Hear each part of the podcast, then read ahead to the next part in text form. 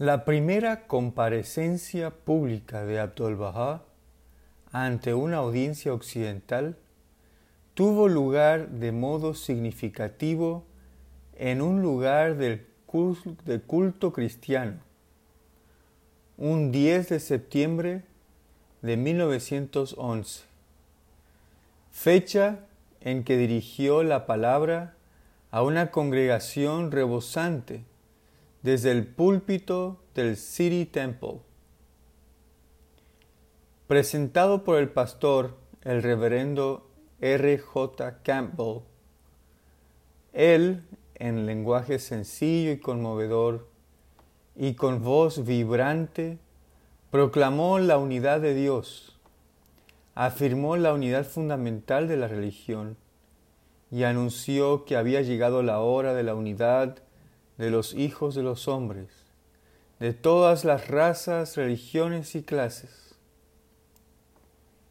En otra ocasión, el 17 de septiembre, a petición del venerable archidiácono Wilberforce, se dirigió a la congregación de San Juan el Divino en Westminster. Tras los oficios vespertinos, escogiendo como tema la grandeza trascendental de la deidad, según queda afirmada y elucidada por Bajaola en el Kitab Igan. Para asiento de su huésped, escribió un testigo del acontecimiento, el archidiácono había dispuesto el sitial arzobispal, situado sobre las gradas del presbiterio, presbiterio, mientras que él, situándose detrás, dio lectura a la traducción del discurso de Abdul Bahá.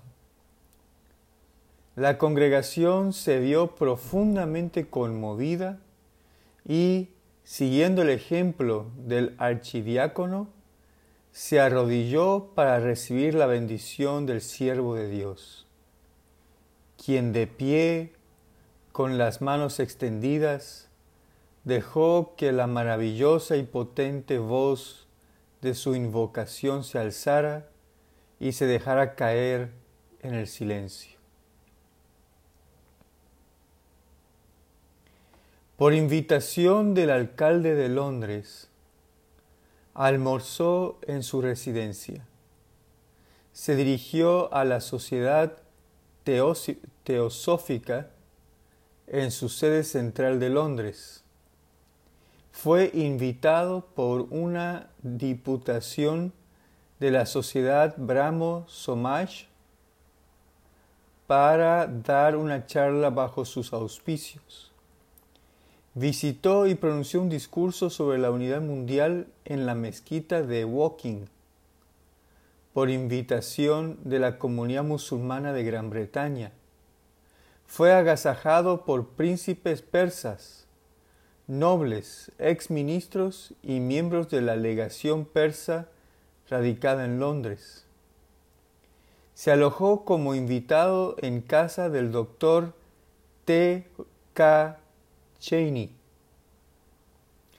en Oxford y pronunció un discurso ante un gran auditorio profundamente interesado, de carácter altamente académico, reunido en el Colegio Manchester de dicha ciudad, y presidido por el doctor Estlin Carpenter.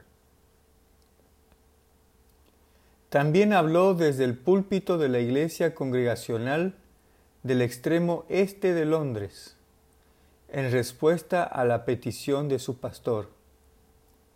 Se dirigió a concurrencias en Caxton Hall y Westminster Hall, esta última bajo la presidencia de Sir Thomas Berkeley, y presenció la representación de Eager Heart, un misterio navideño interpretado en Church House. Westminster, la primera representación dramática que presenciaba y que, por su gráfica descripción de la vida, y padecimientos de Jesucristo le conmovió hasta las lágrimas. En la sala de Passmore Edwards Settlement en Tavistock Place, habló ante una audiencia de 460 personas representativas, presidida por el profesor Michael Sattler.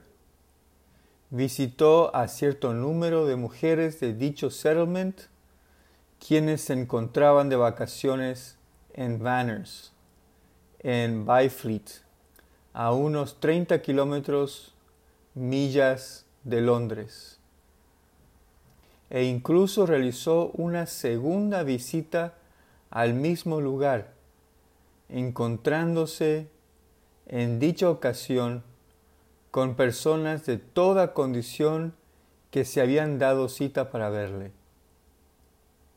Entre ellos había clérigos de varios credos, el director de una escuela de niños, un miembro del Parlamento, un doctor, un famoso escritor político, el vicecanciller de una universidad, varios periodistas, un poeta muy conocido y un juez de Londres.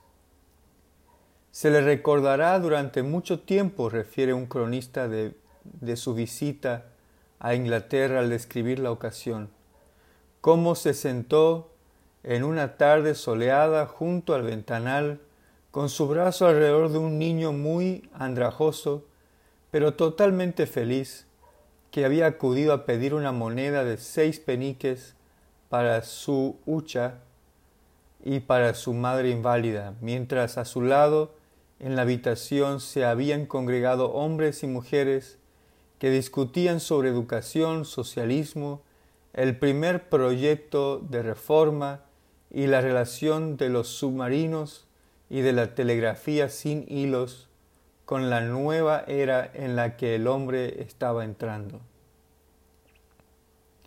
Entre las personalidades que le visitaron durante aquellos días memorables de su estancia en Inglaterra y Escocia figuran el reverendo archidiácono Wilberforce, el reverendo R. J. Campbell, el reverendo Rhonda Williams, el reverendo Roland Corbett, Lord Lamington, Sir Richard y Lady Stapley, Sir Michael Sattler, el Jalalodole,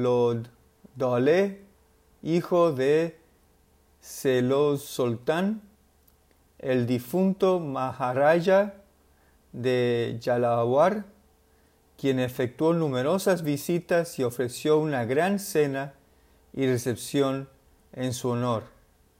El Maharaja de Rajputana, la Rani de Sarawak, la princesa Karaja, la baronesa Barnekov, Lady Wemyss y su hermana, Lady Glencomer, Lady Agnew, la señorita Constance Maud, el profesor E.G. Brown, el profesor Patrick Jeres, el señor Albert Dawson, director del Christian Commonwealth, el señor David Graham Paul, la señora Annie Besant, la señora Pankhurst y el señor Stred, quien sostuvo largas e intensas conversaciones con él.